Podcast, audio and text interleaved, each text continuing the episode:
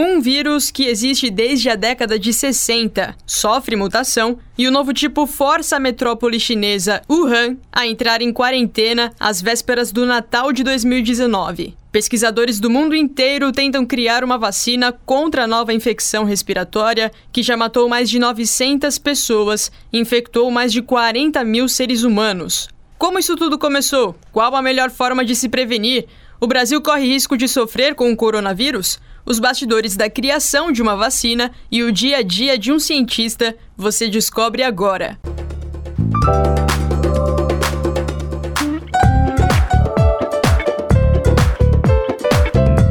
Ciência. Ao pé do ouvido. Você que chega agora para ouvir esse podcast, seja muito bem-vindo, muito bem-vinda ao Ciência ao Pé do Ouvido. Aqui a gente quer falar sobre duas coisas: temas atuais do nosso cotidiano, da nossa vida e ciência. Então, no fim das contas, a gente acaba falando sobre uma coisa só, porque ciência tá em tudo. Eu sou Josiele Ingrid, jornalista, e a proposta hoje é a gente bater um papo sobre coronavírus. Para isso, estão aqui comigo o Paulo Vitor Marques Simas, ele que é doutor em genética e biologia molecular, pesquisador na Unicamp. Bem-vindo, Paulo. Olá, bom dia, bom dia, Josiele, bom dia a todos os ouvintes aí do podcast. É um prazer estar podendo contribuir, né, com o trabalho de vocês, falando um pouquinho de um assunto que é um assunto da minha pesquisa de doutorado, é um assunto que está hoje em pauta, é uma enxurrada de fake news aí sendo divulgada pelas mídias sociais, pelas redes sociais. Então é muito importante que a mídia como vocês nos abra espaço, né, informação adequada e de qualidade para que todos sejam informados sobre o que realmente está acontecendo com essa epidemia Legal. Comigo também, Igor Andrade Santos, mestrando em Imunologia e Parasitologia Aplicadas na Universidade Federal de Uberlândia. Bem-vindo, Igor. Bom dia, pessoal. Agradeço pelo convite de estar aqui. Acho que, como o Paulo já falou aí, é um, é um prazer estar aqui e falar para vocês sobre o coronavírus, que acho que é um, tá sendo um surto global, né? Um surto que vai ter um grande impacto aí. E acho que é importante não só disseminar as informações sobre ele, mas como combater as fake news, que acho que tem sido um grande problema em relação a esse vírus. E aí eu espero contribuir de alguma forma, agregar esse papo aqui entre nós. Ah, com certeza vai contribuir muito. Então vamos começar com você, Paulo. O que é o coronavírus, como que ele infecta os seres humanos e quais os principais sintomas já para a gente começar indo direto ao ponto? Esse vírus, o 2019-nCoV, ele foi identificado então pela primeira vez na cidade de Wuhan, né, província de Hubei, na China. Ele é um vírus pertencente a uma família chamada coronaviridae. Essa família ela é conhecida por ter uma, um grande número de agentes infecciosos que causam doenças tanto em animais domésticos quanto em animais de produção e também nos seres humanos. Nos seres humanos existem seis vírus que já causam né, doenças em humanos. São doenças respiratórias que variam desde uma infecção respiratória comum, resfriado comum, até uma doença severa. Então esse seria o sétimo agente. Ele é um vírus que, assim como outros dois que causaram grandes epidemias também ao longo da história, ele evoluiu a partir, tudo indica que a partir de morcegos. Nós tivemos já uma grande epidemia causando SARS, que é o vírus da família coronaviridae também, é o causador da síndrome respiratória aguda grave, ele surgiu em 2002 também na China, teve um grande impacto com uma alta taxa de mortalidade entre os infectados. O MERS, 10 anos depois, em 2013, surgiu no Oriente Médio com características muito semelhantes, né? E também causando essas infecções respiratórias severas, e agora nós tivemos aí lá na cidade de Wuhan o surgimento desse novo mutante, dessa nova espécie viral que está causando aí infecções respiratórias severas. Os sintomas são infecções de são sintomas de infecções respiratórias como dores fortes pelo corpo, tosse, coriza, uma febre muito intensa, de um simples congestionamento nasal evolui para uma infecção do trato respiratório inferior, levando a uma pneumonia aguda e severa, né? parece que tem acometido mais dentre os, as pessoas que evoluem para uma doença severa ou até mesmo para a morte. Tem causado é, problemas mais em idosos, causa doenças mais severas. Então, vale a gente ressaltar que até o último boletim oferecido pela Organização Mundial de Saúde já se trata de aproximadamente 25 mil casos confirmados no mundo, sendo quase 24.500 na China, sendo desses 3.219 com doença severa até a data de ontem, 491 mortes confirmadas. Tá? Fora da China, 191 casos confirmados em 24 países, sendo apenas uma morte. A Organização Mundial da Saúde considera como um risco muito alto ainda de transmissão dentro da China e no nível regional e global, o nível sendo alto. Só fazendo uma pontuação, você falou na data de ontem, hoje é dia 6, momento que a gente grava esse podcast, então provavelmente você ouvinte que está acompanhando agora o primeiro Ciência ao pé do ouvido, você já deve ter algumas informações um pouco mais atualizadas, alguns números um pouco diferentes. Eu vou aproveitar, Paulo, que você falou sobre uma nova infecção, uma nova doença, e queria perguntar aqui para o Igor. Igor, como que novas infecções são descobertas? A pessoa está doente, aí ela chega no hospital, e aí qual que é o procedimento? Como que o médico vai conseguir tirar o diagnóstico e indicar que realmente é uma nova doença? Primeiramente, quando o indivíduo chega no hospital, ele vai fazer uma anamnese, ele vai passar pelo médico, ele vai ver os principais sintomas que a pessoa está apresentando ali. A anamnésia é um... É um estudo que o, o médico faz com o paciente. Então, o paciente ele vai, ele vai chegar lá e ele vai falar o que ele está sentindo. Então, uhum. ele tô sentindo febre, tô com muita coriza, muita dor nas costas, dor no corpo. Isso é a anamnese, então é o que o médico vai ver como suspeita clínica do paciente. E a partir dessa anamnese, a gente tem um caminho a se seguir. Então, a partir daqueles sintomas, a gente consegue sugerir uma possível patologia, né? Se, se aquilo é uma doença infecciosa ou se é algum outro problema. Quando se trata de doenças infecciosas, tem-se um, um critério a ser seguido, né? Primeiramente, por exemplo, se a gente está falando de uma infecção por dengue, os indivíduos chegam lá com muito cansaço, dor no, no corpo, alguns com vermelhidão, aqueles enxantemas. Aí o que, que a gente vai fazer? Nós vamos fazer alguns exames que vão sugerir aquela patologia, aquele patógeno. Então, por exemplo, de dengue, a gente vai fazer exame de plaqueta, vai ver linfócitos, e aí a gente vai conseguir sugerir, né, que a possibilidade daquele indivíduo estar tá com uma doença infecciosa seja dengue. Quando se trata de uma doença nova, o indivíduo vai ser diagnosticado com aqueles sintomas, provavelmente com um tratamento que seja para aquela patologia que ele está sendo diagnosticado, mas é muitas das vezes aquela patologia não vai surtir efeito. Aquele tratamento, desculpa. Então esse tratamento não vai surtir efeito. A partir disso, a gente vai começar a identificar, ó, por que que não funcionou esse tratamento? Então a gente começa a ver esses sintomas, comparar na literatura e aí a gente começa a fazer exames, a gente vai conseguir identificar aquele patógeno. A gente chama hoje um exame que chama de PCR, geralmente PCR em tempo real quando você pega o material biológico, a gente vai fazer esse exame e a gente consegue identificar a presença do material genético desses patógenos no indivíduo. E durante esses exames, a gente consegue fazer uma multiplex. Então a gente consegue identificar, a gente fala que a gente usa primers, que são códigos genéticos, né? São códons que a gente vai amplificar esse genoma desse patógeno. E quando a gente amplifica esse genoma, a gente testa para vários vírus. O que acontece? Não amplificou nenhum vírus. Aí você fala assim, ué, eu tô suspeitando que ele tá com vírus, mas mas ele não, não amplificou nada. Ou então, por exemplo, amplifica e a gente faz o sequenciamento, a gente vê aquele código genético e a gente vê que não tem nada a ver com o que a gente já tem descrito na literatura. E aí a gente começa a pensar na possibilidade de ter um novo patógeno por ali rondando. Quer dizer, por toda a sua descrição, não é uma coisa que é feita do dia pra noite, né? Leva um não tempo. Não mesmo. Tanto que quando surgiu o surto, foi em dezembro, eles começaram a ver que tinha um pessoal morrendo, parecia ser uma infecção respiratória, tudo mais, e aí começou a ter muitos casos. E aí quando eles fizeram o sequenciamento, foram comparar só em 12 de janeiro, eles conseguiram identificar, depois que já tinham várias mortes, já come... aí que eles classificaram como 2019 nCoV, porque eles conseguiram ver que não era nada parecido com os outros vírus que a gente conhecia até o momento. Sim não é um processo rápido. Na verdade, nesse foi extremamente rápido, porque a China tomou uma providência rápida. Uhum. Mas geralmente demora bastante.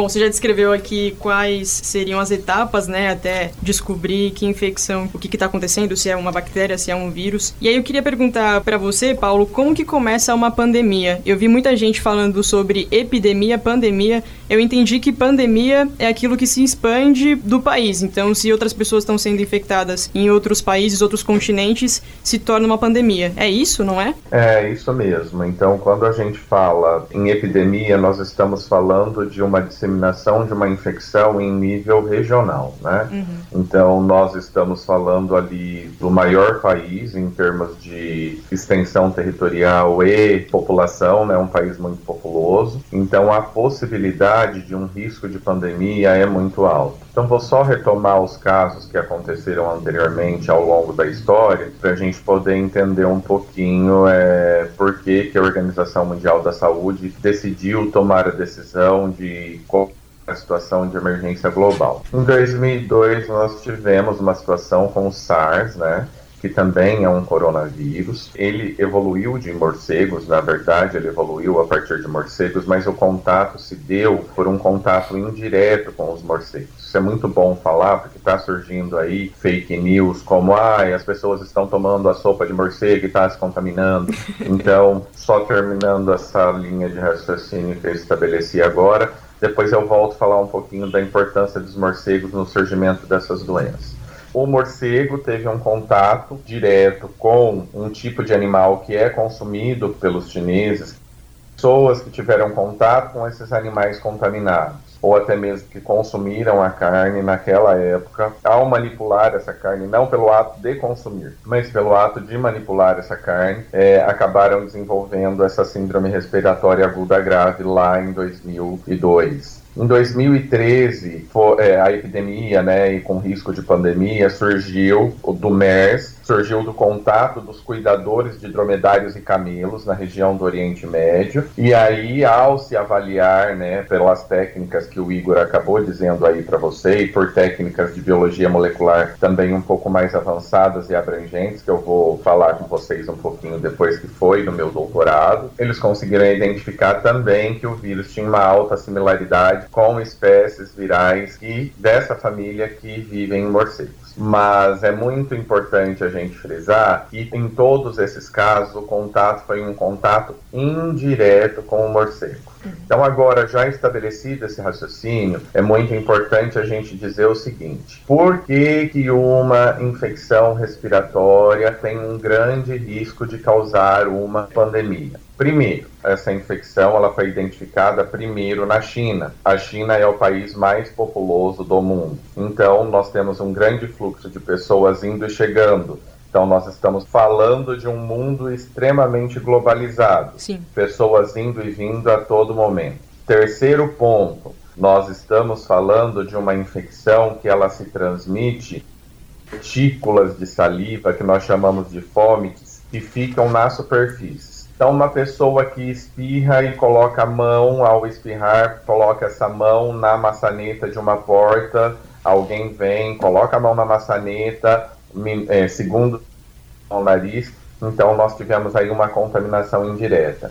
Então, toda doença cuja transmissão pode se dar por meio de aerossóis, elas são muito perigosas porque elas são muito fáceis de serem disseminadas que é o caso desse coronavírus do 2019 nCoV. E agora, falando um pouquinho dos morcegos, para a gente não falar, nossa, os morcegos são os vilões, então o negócio agora é a gente destruir a natureza, é, o raciocínio é um pouquinho diferente disso. Por que, que os morcegos eles têm um contato com esses agentes virais e a relação deles com esses agentes é mais harmoniosa? Ou seja, eu não vejo milhares de morcegos mortos pelo caminho dizendo que, nossa, o 2019 nCoV está matando esses morcegos. Primeiro, em termos evolutivos, os morcegos evoluem há milhares de anos à nossa frente. Então, eles tiveram a oportunidade de ter contato com agentes virais de diferentes famílias e etc., muito antes da gente.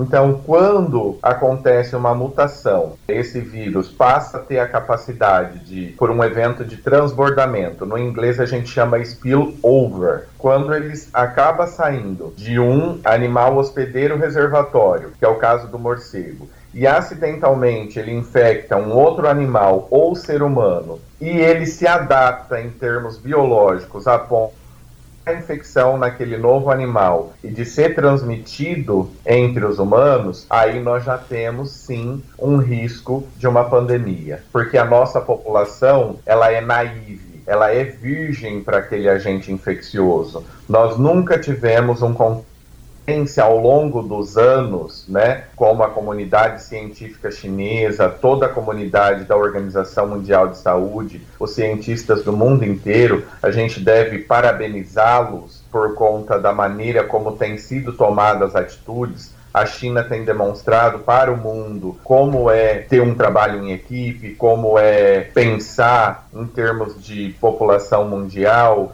em conter essa infecção por todas as atitudes que eles estão tomando, a gente, diante desse cenário, a tendência é que em pouco tempo a gente veja esse quadro com uma melhora. Antes dessa melhora acontecer, é lógico, nós teremos ainda notícias de mais casos confirmados, porque aconteceu uma. É, eles não tomaram as atitudes? Não, tomaram. Só que esse vírus parece que algumas pessoas que estão isentas de sintomas em até 14 dias, elas também têm a capacidade de.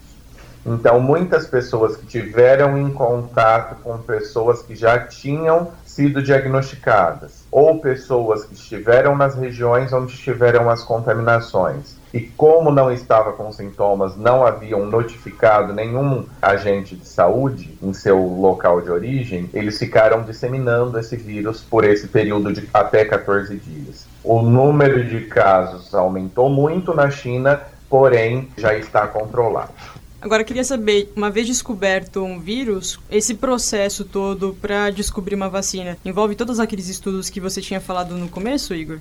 Envolve. Desenvolver uma vacina para um vírus não é uma coisa muito fácil. Na verdade, é uma das coisas mais complicadas que a gente tem hoje, tanto quanto desenvolver um tratamento quanto desenvolver uma vacina. Para desenvolver uma vacina, a gente precisa fazer estudos primeiro em células in vitro, que são em células cultura de células, depois a gente resultados promissores a gente passa para animais de laboratório, que são camundongos, coelhos, primatas não humanos, com resultados promissores. Nós podemos passar com estudos clínicos de tipo 1, que são com uma quantidade de pessoas menor. Aí depois a gente passa com resultados promissores para um grupo de um N maior de pessoas, até que a gente consiga comprovar que essa vacina é eficaz. Esse processo é um processo simplificado, sem falar de técnicas, é um processo que demora bastante. Assim, jogando baixo, conforme todos os resultados sejam promissores e dê tudo certo, com financiamento e tudo mais, cinco anos. Pra cinco você anos. conseguir uma vacina. Normalmente. Normalmente. Nossa. Assim, sendo promissor e caso tudo dê certo. Para você ter um exemplo hoje para a gente produzir, desde que foi identificado o HIV, nós não conseguimos produzir nenhuma vacina eficaz. Nós tivemos um, foi semana passada, eles estavam fazendo a vacinação das pessoas lá na África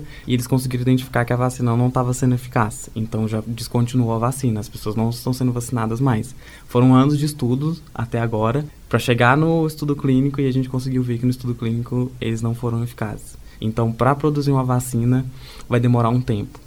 Sobre o coronavírus, o pessoal lá da China eles já produziram uma vacina que a gente chama de vírus inativado. Então é a partícula viral inativada por calor, radiação e ela é inoculada através de um adjuvante que são substâncias que para facilitar o sistema imune de reconhecer esse vírus. E eles vão fazer alguns testes em animais agora, que eles já tiveram resultados alguns promissores em cultura de células, mas agora os estudos em animais são estudos um pouco mais demorados. Para a gente ver conseguir ver a capacidade do sistema imune de produzir anticorpos, no mínimo são 14 dias.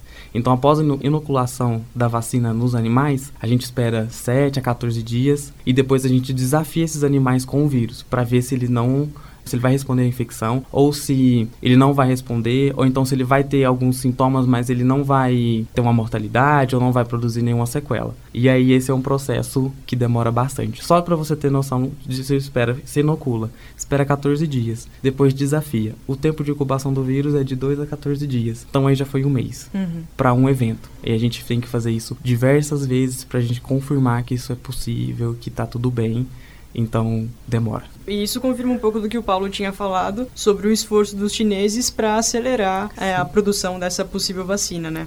Eu li uma matéria da Folha que dizia que os chineses tinham compartilhado com a OMS, a Organização Mundial de Saúde, e alguns outros grupos de estudo por outros países, a sequência genética desse vírus para poder acelerar uhum. a produção de uma vacina. E depois que australianos divulgaram a amostra completa, não só a sequência genética, que isso poderia facilitar, acelerar muito mais essa produção. Paulo, você pode explicar para a gente qual é a diferença de uma sequência genética e uma amostra completa?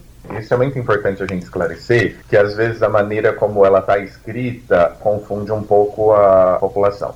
A amostra completa eu entendo como isolamento do vírus. Hum. Então, isso é o padrão ouro em virologia para a gente poder pensar num desenvolvimento de uma vacina. Eu não tive contato com a reportagem científica, mas é o desenvolvimento da partícula viral completa. Então nós estamos falando de um vírus que ele é um vírus envelopado. Então ele tem, quando ele sai da célula, ele leva uma parte da célula hospedeira, né, que causa esse envelope, que é um fragmento da membrana plasmática da célula, né. Então ali estão as proteínas virais que vão permitir o reconhecimento com os receptores na célula do hospedeiro para poder então estabelecer uma infecção numa nova célula.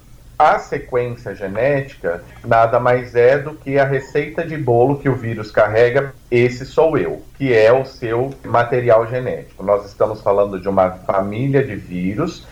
O material genético desse vírus é um material genético de RNA. Então, por que, que nós temos um grande problema quando nós temos uma epidemia causada por coronavírus? Primeiro, porque o seu genoma, que é o seu livro de receitas, que indica todas as que produzir, ele é muito grande dentre os vírus de RNA. Segundo, durante o seu processo de replicação, ele tem a capacidade de fazer fragmentos é, subgenômicos, pequenos rascunhos das receitas de tudo aquilo que ele é capaz de produzir. Durante a montagem de novas partículas virais, nós temos aí uma mistura, então, ao fazer essas pequenas receitas, podem ter pequenos erros. E isso faz com que surjam vírus que tenham maior patogenicidade ou menor patogenicidade. E isso é o processo que, até que a população tenha contato com esse vírus, num processo natural, de contato natural, isso causa doenças severas. Mas ao longo dos anos, isso vai sofrendo um processo natural de atenuação. Ou seja, esses vírus eles vão deixando de causar, eles diminuem a sua taxa de mortalidade, né, de letalidade, porque olhando em termos evolutivos para o vírus, não é interessante que o vírus mate seu hospedeiro. Então, esses vírus que têm alta patogenicidade, eles já estão deixando de existir porque eles estão matando o hospedeiro. Então, os que estão ficando são aqueles vírus que, nas pessoas que tiveram contato, pode até ter tido uma doença severa, mas o sistema imunológico daquela pessoa já para que fiquem e possam ser transmitidos apenas aqueles que têm uma patogenicidade reduzida. Então a gente observou, por exemplo, que SARS e MERS já não causam tanto alarde mundial porque a população já teve contato. Uma ou outra pessoa que vai ter.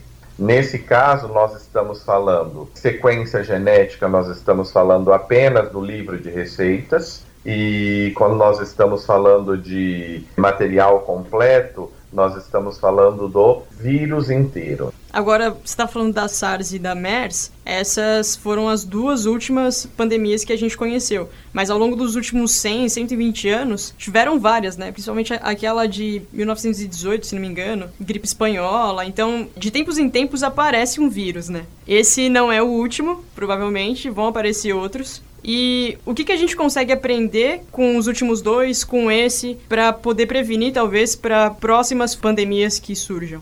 Para responder a sua pergunta, eu vou fazer só uma, um paralelo falando um pouquinho sobre a minha pesquisa de doutorado e a pesquisa que a gente desenvolve lá no Laboratório de Virologia Animal da Unicamp.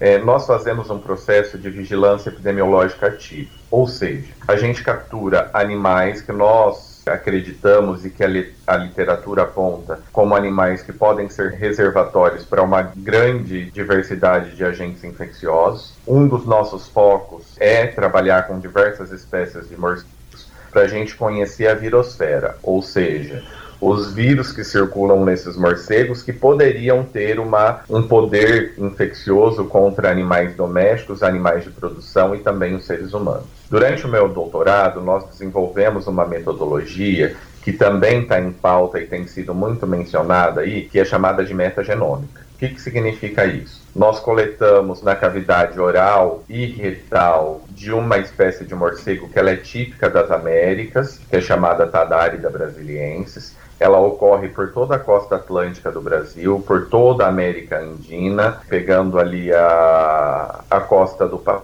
da América também, indo pela América Central, América do Norte, México e até meados dos Estados Unidos.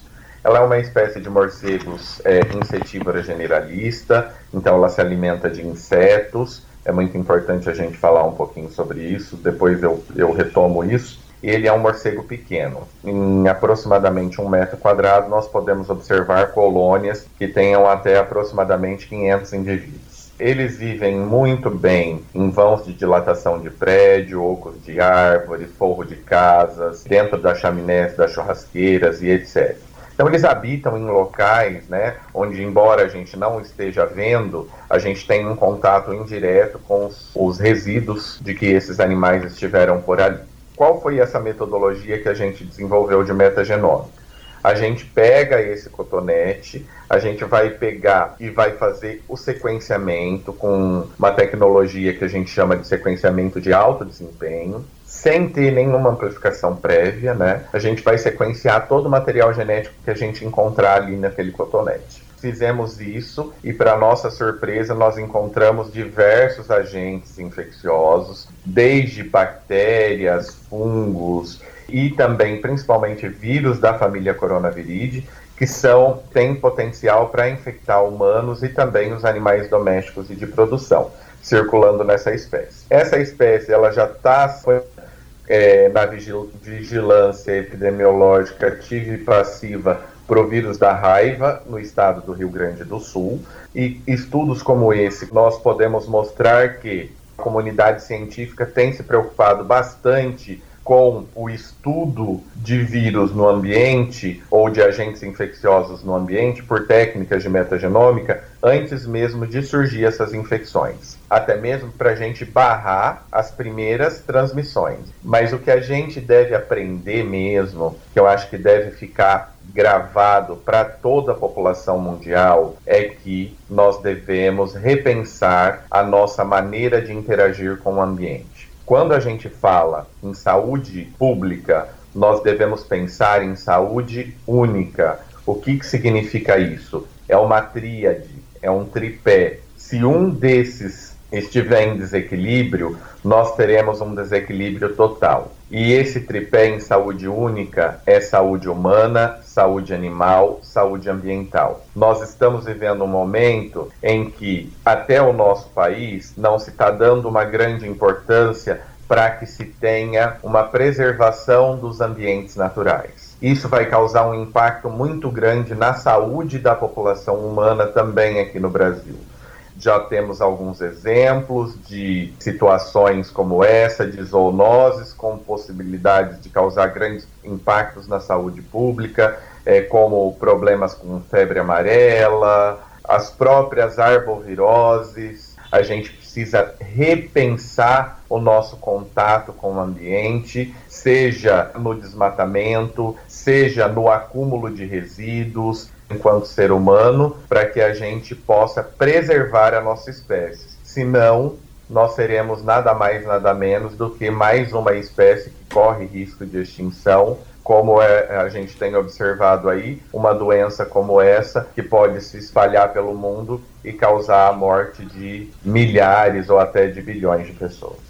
Só essa sua resposta acho que já daria um outro podcast completíssimo, porque de fato é uma emergência global. Agora, como o nosso tempo está acabando, eu sei que você está em Lima, você topou falar com a gente via Skype, obrigada inclusive por aceitar o nosso convite. Eu queria te perguntar, porque lá no início eu tinha perguntado como começa uma pandemia. Afinal de contas, como termina uma pandemia? Termina da maneira como a gente tem observado, né? Levando informação de qualidade para as pessoas, não deixando que as fake news tomem conta. Então, oportunidades como essa que vocês estão dando é muito importante termina com a beleza que a gente tem visto da comunidade científica global, não medindo esforços para que isso aconteça, para que a gente não tenha disseminação. Termina quando as pessoas têm informação de qualidade e começam a se prevenir. Então, diante dessa, desse problema que é uma infecção respiratória, né, o conselho que eu dou para as pessoas é se teve contato com algum suspeito ou se teve contato com alguém que esteve na região onde começaram-se as epidemias ou teve casos confirmados, notifiquem os seus é, a unidade básica de da sua casa se teve dois tipos de sintomas, febre e coriza, ou febre e dores no corpo, associada ao fato de ter estado em contato com alguém que já foi diagnosticado, graças a Deus, no Brasil, nós não tivemos ainda nenhum caso confirmado. Então, assim, é dessa forma que a gente termina uma pandemia. Nesse caso, lavar bem as mãos com água e sabão sempre que possível, porque o envelope, como eu disse para vocês, o vírus é um vírus envelopado, então, ao contrário do que as pessoas pensam, ele tem uma menor estabilidade no ambiente e ele é muito sensível a solventes. Então, por exemplo, o álcool em gel ajuda muito em ambientes, deixar sempre os ambientes bem ventilados. Ao espirrar, tentar colocar a camiseta no nariz para que isso não se espalhe pelo ambiente, ou até mesmo colocar o antebraço à frente, não a mão, para que você não possa contaminar outros lugares. Então essas são a, as dicas que a gente dá, né? Primeiro, informação de qualidade, que é o que vocês estão oferecendo, né? A mídia brasileira tem oferecido à população. Em segundo lugar, as pessoas tomarem as devidas providências com relação a evitar as maneiras de contágio e de disseminação. Em terceiro lugar, que é uma coisa que é um trabalho de formiguinha, mas que nós devemos começar a repensar. Para encerrar as pandemias, a gente precisa repensar a nossa relação com o ambiente. Muito obrigada, Paulo. Obrigada pela participação. Boa agenda aí para você em Lima. Espero que outra oportunidade a gente possa conversar mais sobre assuntos como esse e outros referentes à sua pesquisa. Eu quem agradeço a oportunidade, as é, boas colocações do Igor. Agradeço a doutora Ana Carolina Gomes Jardim quem me indicou para poder falar sobre o assunto. Nós temos aí, trabalhamos com a virologia já de longa data, já há mais de 10 anos, acredito já há quase 20 anos. É muito bom poder falar daquilo que a gente gosta, daquilo que a gente entende e daquilo que pode contribuir para o bem da humanidade. Um grande abraço para vocês. Então agora a gente segue aqui em estúdio com o Igor. É, você falou um pouco sobre o processo e o tempo que leva para fazer a vacina, e eu acho que isso fala muito do que existe por trás de ser um cientista, né? Muitas pessoas têm aquela ideia do cientista de jaleco branco que tá sempre no laboratório, mas o dia a dia é muito mais complicado, né? Porque você lida muito com erro, tentativa, tentativa, erro, insistência até dar certo, paciência também. Primeiro, para começar a te falar de pesquisa e ser cientista, eu sou meio suspeito para falar porque eu amo o que eu faço e eu vou defender a pesquisa para sempre, pro resto da minha vida. Mas fazer pesquisa é uma coisa que exige bastante amor, você precisa ter bastante força e vontade estudar, o pessoal fala assim, ah, você tem que estudar bastante, você tem que ler bastante. Isso é uma coisa que todo mundo é capaz, todo mundo consegue. Mas fazer pesquisa, principalmente não querendo entrar nesse ponto, mas aqui a gente precisa enfrentar, não, às vezes umas condições de trabalho não tão boas quanto a gente deveria ter. Os experimentos, a gente está trabalhando com modelos biológicos, são modelos que têm um, um metabolismo, têm uma forma de responder a estímulos que a gente vai colocar, enfrentar essas, esses modelos biológicos, mas a gente espera que ele responda de uma forma que a gente espera ter um resultado. Então a gente, a gente coloca um modelo experimental, desenha esse modelo, faz esse modelo, a gente espera um resultado X, mas às vezes dá um resultado Y. Mas nem sempre esse resultado Y também é um resultado ruim. Muitas das descobertas que a gente teve até hoje foram porque eh, as pessoas desenvolveram... Erros em laboratório. Fiz, fizeram um modelo, errou e deu certo no final, pra entendeu? Outra coisa. Exatamente. E eu acho importante de falar para as pessoas que a gente tem que fazer pesquisa. Nós não desenvolvemos é, conhecimento, não, des não desenvolvemos tecnologias em nenhuma das áreas, em humanas, em exatas, em biológicas, em saúde, se a gente não desenvolver uma pesquisa. Porque a gente não pode simplesmente achar, pegar um achismo que a gente tem na sociedade e colocar isso em modelos privados, modelos públicos, em hospitais, em empresas. A gente tem que passar por fases. E muitas das vezes as pessoas não entendem o porquê que a gente precisa de tanto financiamento e porque a gente precisa de tanto tempo. Mas é porque é um processo que a gente quer que chegue no final, depois de 10 anos, mas é que a gente quer que aquilo lá funcione. A gente tem padrões, a gente tem metas e a gente tem pessoas para fiscalizar para que a gente consiga produzir no final um material de qualidade. Por isso que precisa de calma, de força, de vontade, de gostar bastante. Vou te dar um exemplo. Tem um pessoal que faz pesquisa com animais que ficam no mar, no fundo do mar, que tem aquela capacidade de autofluorescência, que ficam naquela região mais profunda do mar. Então eles têm aquelas proteínas que eles, eles mesmos emitem luz. Aí o pessoal fica assim, mas por que você está estudando animal que fica lá no fundo, que não faz parte da nossa vida, não interfere em nada, está estudando a proteína que produz luminescência e tal? A proteína que eles identificaram nos animais, então no escuro ele consegue por reação química produzir luz. Eles estudaram produzir essa enzima, patentear essa enzima e hoje, para fazer modelos de estudo com vírus, nós utilizamos vírus que são geneticamente modificados para expressar essa proteína que o peixe produz, que ele expressa. E a partir dessa proteína a gente consegue quantificar uma expressão viral, a quantidade de vírus que tem numa célula, a quantidade de vírus que tem no animal. É uma coisa que não tem nada a ver com o nosso cotidiano, mas que hoje é aplicada à pesquisa que vai interferir no final. Por por exemplo, na produção de um antiviral, de um tratamento do zero, vai lá no 100 e depois uhum. volta no zero de novo. Uma coisa que aparentemente não tem nenhuma correlação é extremamente útil para estudar vírus. Exatamente. Esse é um exemplo. Tem diversos exemplos. Se a gente parar para pensar, o vagalume também produz luz, né? É a proteína fluorescente verde. Também é utilizada em diversos modelos experimental para fazer estudos com malária, com chikungunya, zika, dengue, leishmania. Todas essas doenças infecciosas, a gente tem esses modelos com esses parasitas, esses patógenos modificados para expressar essa mesma mesma proteína que o vagalume expressa. Voltando aqui para o assunto do coronavírus e outros vírus, no final das contas a prevenção é sempre a mesma, né? Depende do tipo de transmissão do vírus. Se você está falando de um vírus que é transmitido via ar, que a gente fala fomites, aí é lavar as mãos, usar bastante álcool, ambientes abertos, mais arejado possível, tentar evitar o contato direto com as pessoas, conversar um pouco mais longe, coisas assim.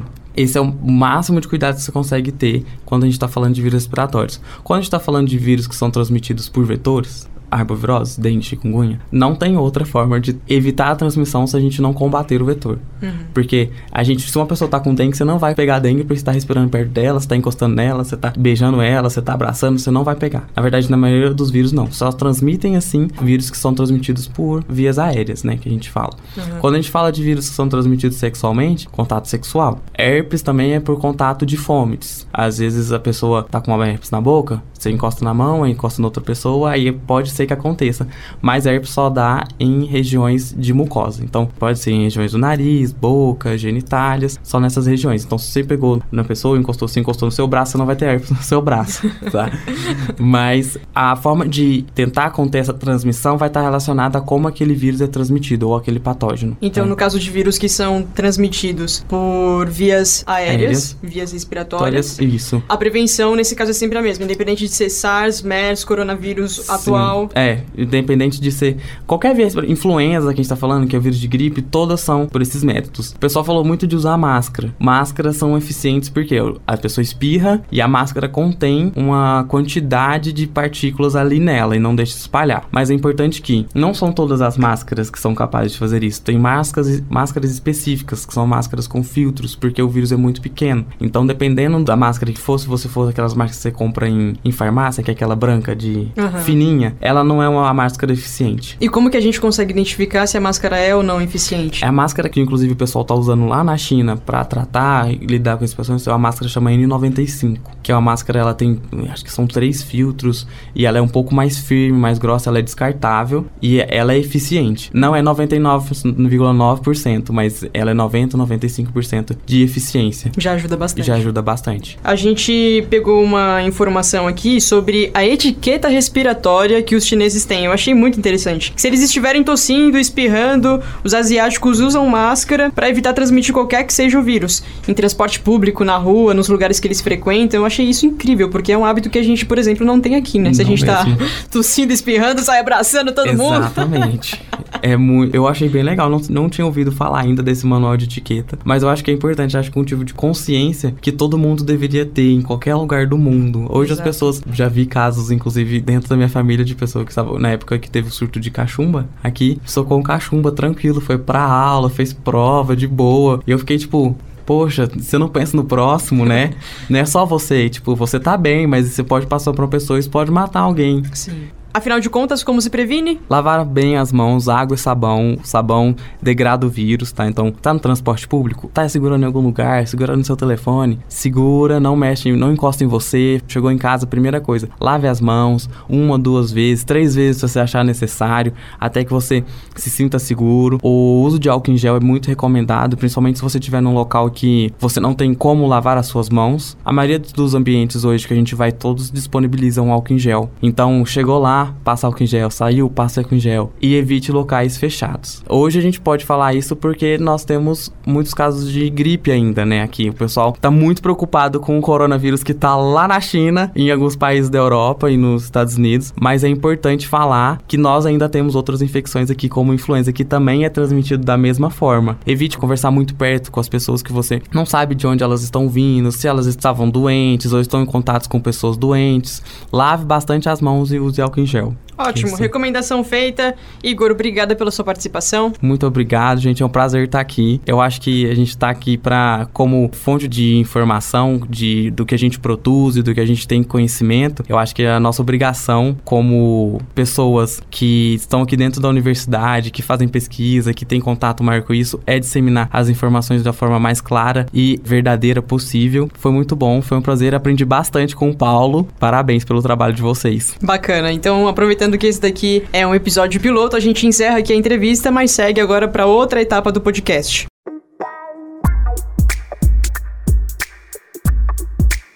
O nosso colaborador Tiago Crepaldi, mais conhecido como Zina, ouviu várias dúvidas sobre o assunto e a gente aproveitou a presença na UFO da pesquisadora Leila dos Santos Macedo, ex-presidente da Comissão Técnica Nacional de Biossegurança, para responder as principais perguntas. Tá pensando o quê? What?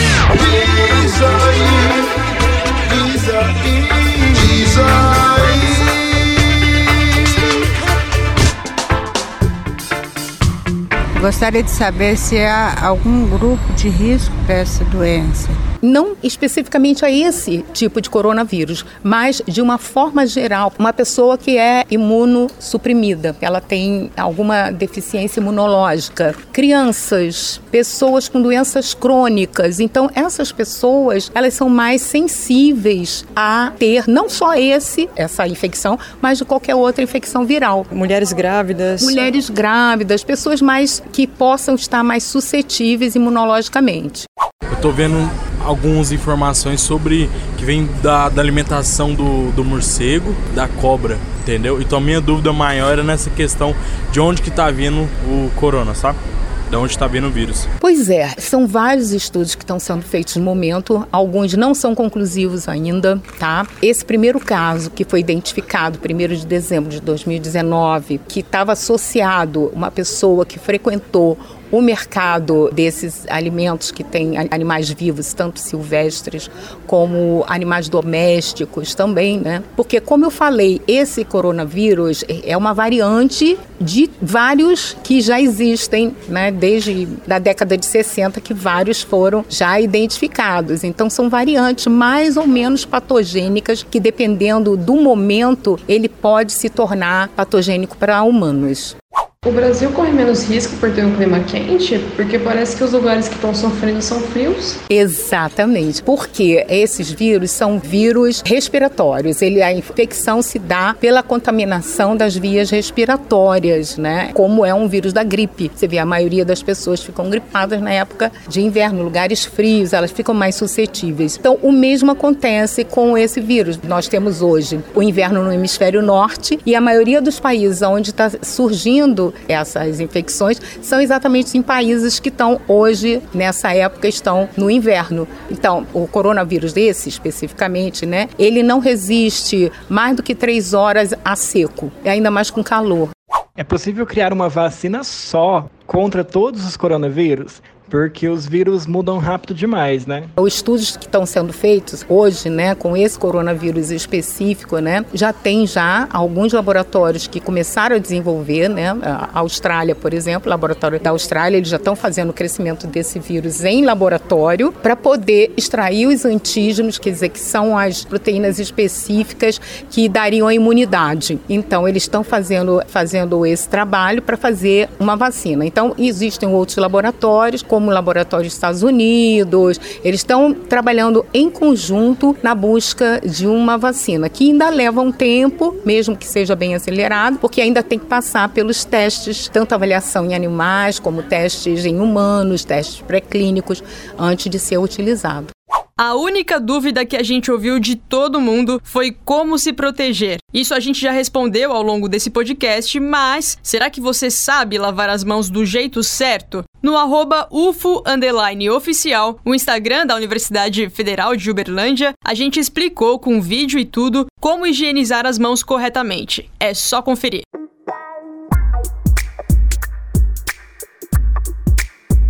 Agora, mudando de assunto, eu conto com a Dielen Borges para deixar a gente mais bem informado no universo acadêmico.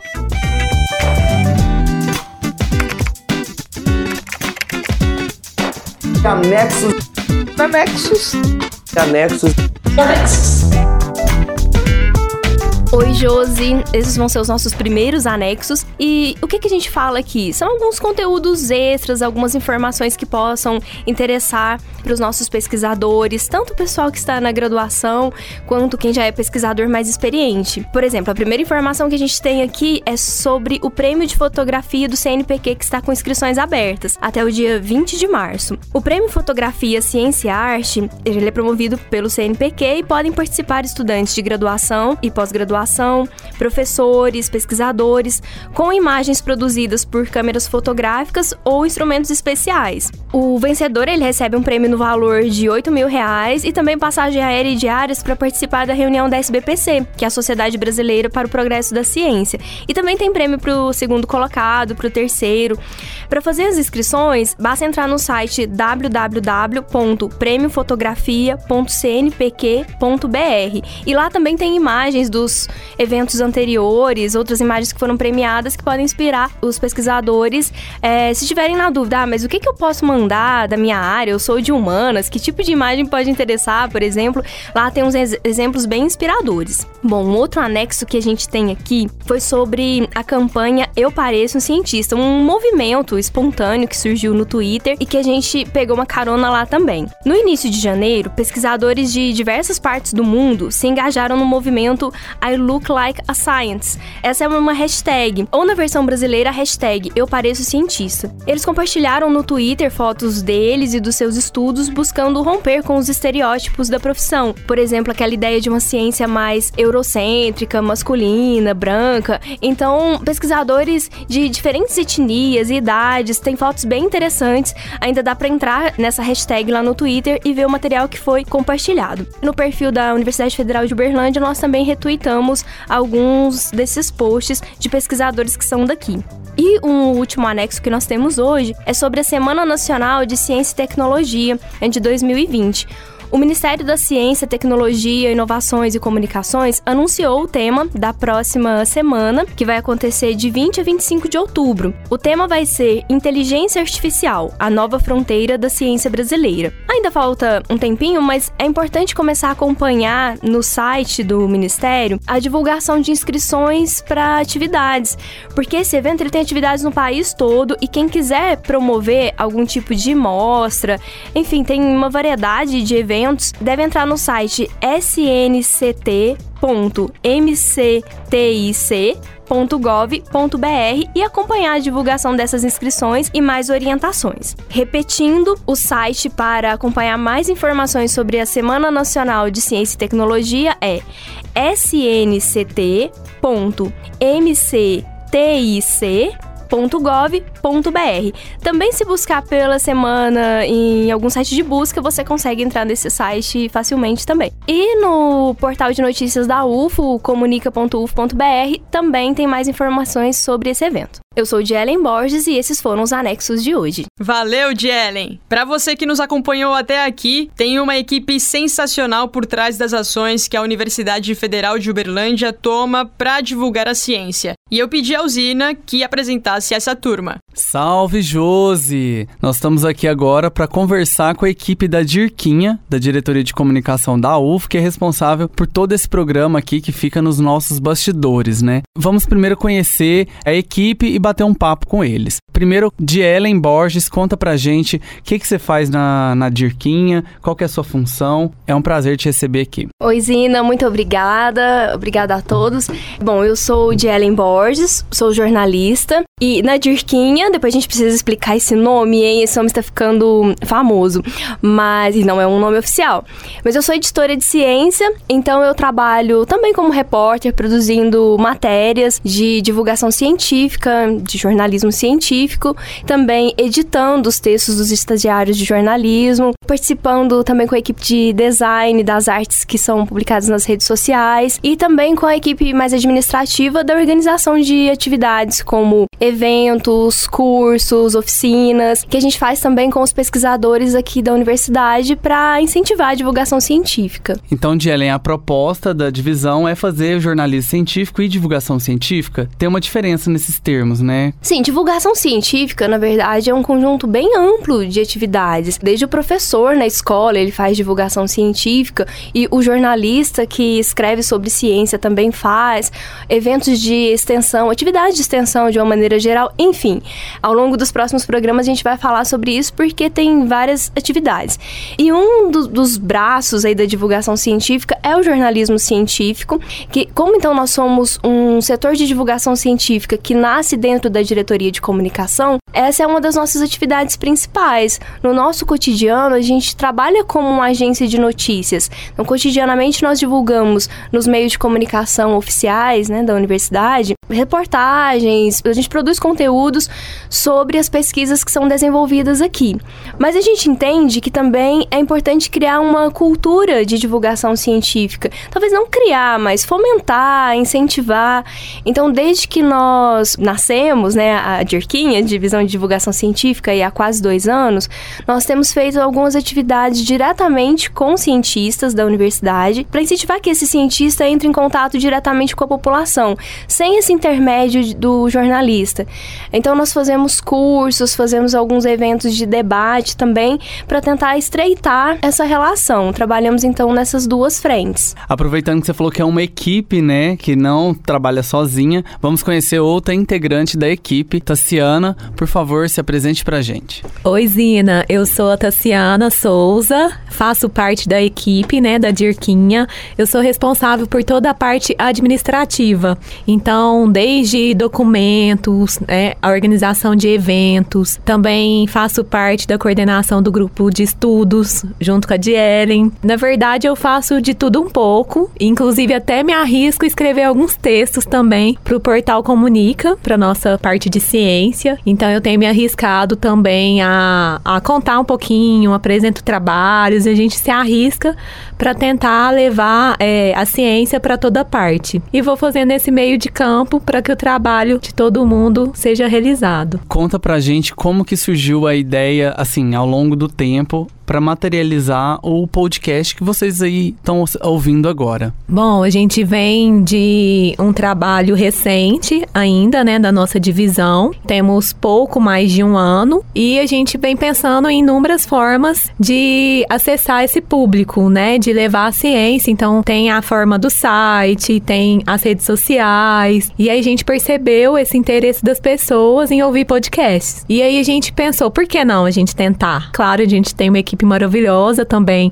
na rádio, que possibilitou a gente se arriscar nessa mídia que tem feito tanto sucesso. Onde tem sucesso, a gente quer participar também. A gente acredita que vai ser um trabalho bem legal e que as pessoas podem escutar fazendo suas atividades diárias, dirigindo, lavando roupa, né? Então a gente acredita que vai ser algo que não vai necessitar um esforço tão grande da pessoa tirar um, algum momento para ouvir. Agora eu converso com o Lucas, que fez a sugestão do nome do nosso podcast, Ciência ao Pé do Ouvido. Mas antes, conta pra gente, Lucas, o que, que você faz na divisão? Então, Zina, eu sou meio que agregado da Dirquinha, né? Eu fico lá, é uma parceria que tem entre a Dirco e a Engenharia Mecânica. Eu faço a divulgação científica da Engenharia Mecânica de um projeto de pesquisa financiado pela Petrobras e faço redes sociais também. Então, meu papel na Dirquinha é sempre que tiver pautas relacionadas à engenharia mecânica, eu fazer esses textos e publicar em primeira mão no Comunica. E conta pra gente como que surgiu a ideia e como que vocês chegaram nesse nome do nosso podcast. Então, durante a reunião o nome veio na minha cabeça, assim, justamente pelo trocadilho de tal pé do ouvido por ser podcast, né? E depois o pessoal gostou, justamente pela essa questão da mineiridade e de ter toda essa parte da conquista, de estar tá falando no seu ouvidinho, assim, coisas interessantes. Muito bacana, Lucas. E agora vamos conhecer um pouquinho mais sobre a Ana. Ana, chega mais e conta pra gente o que, que você desenvolve na Dirquinha. Oi, Zina, então. Eu sou estagiária de design aqui na Dirquinha, né? E eu fico responsável por criar alguns posts para as redes sociais. Então a gente entra com posts no Facebook, no Twitter, no Instagram, com uma linguagem bastante acessível para todos os públicos. E além disso, a gente tenta buscar colocar imagens que ajudem as pessoas a compreenderem melhor as pesquisas que desenvolvem aqui na universidade e é basicamente isso. E você como aluna do design, conta um pouquinho pra gente como que essa linguagem diferenciada atrai o público para a leitura dos textos, por exemplo, no portal do Comunica. A gente publica os links das matérias Comunica em todas as redes. E a partir disso, as pessoas podem acessar, né? Pro Comunica mesmo, as artes que eu mais costumo fazer são os infográficos, que eles podem ajudar na compreensão quando tem muitas informações, alguns dados que não tem como a gente especificar tão bem num texto. O infográfico, ele além de dar um respiro quando a pessoa tá ali lendo, ele também traz esse apelo visual, dá aquela vontade de continuar na matéria. E aí nas redes sociais a gente chama com título e imagens principais das pesquisas para as pessoas irem lá e conferirem toda a matéria. Para você que nos escuta no Ciência ao Pé do Ouvido, esse é o pessoal que está por trás da produção do Ciência ao Pé do Ouvido. Eu sou Zina Crepaldi e fico por aqui. Até a próxima.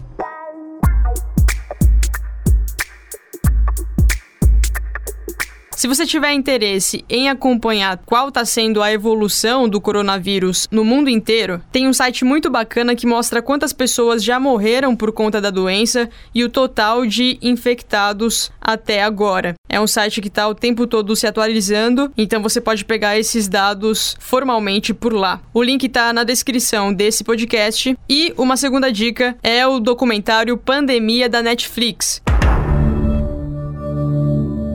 É um documentário que fala das principais gripes que já acometeram a humanidade ao longo dos últimos 120 anos, mais ou menos, e conta a história também de dois cientistas que estão tentando criar uma vacina única para todos os tipos de gripe. Se você gosta do assunto, dá uma olhada lá que provavelmente você vai curtir bastante esse documentário.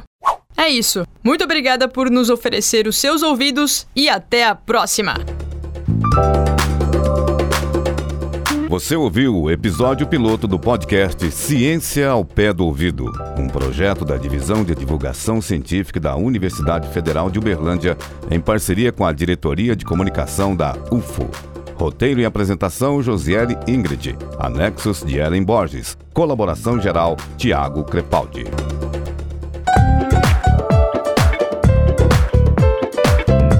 Ciência ao pé do ouvido.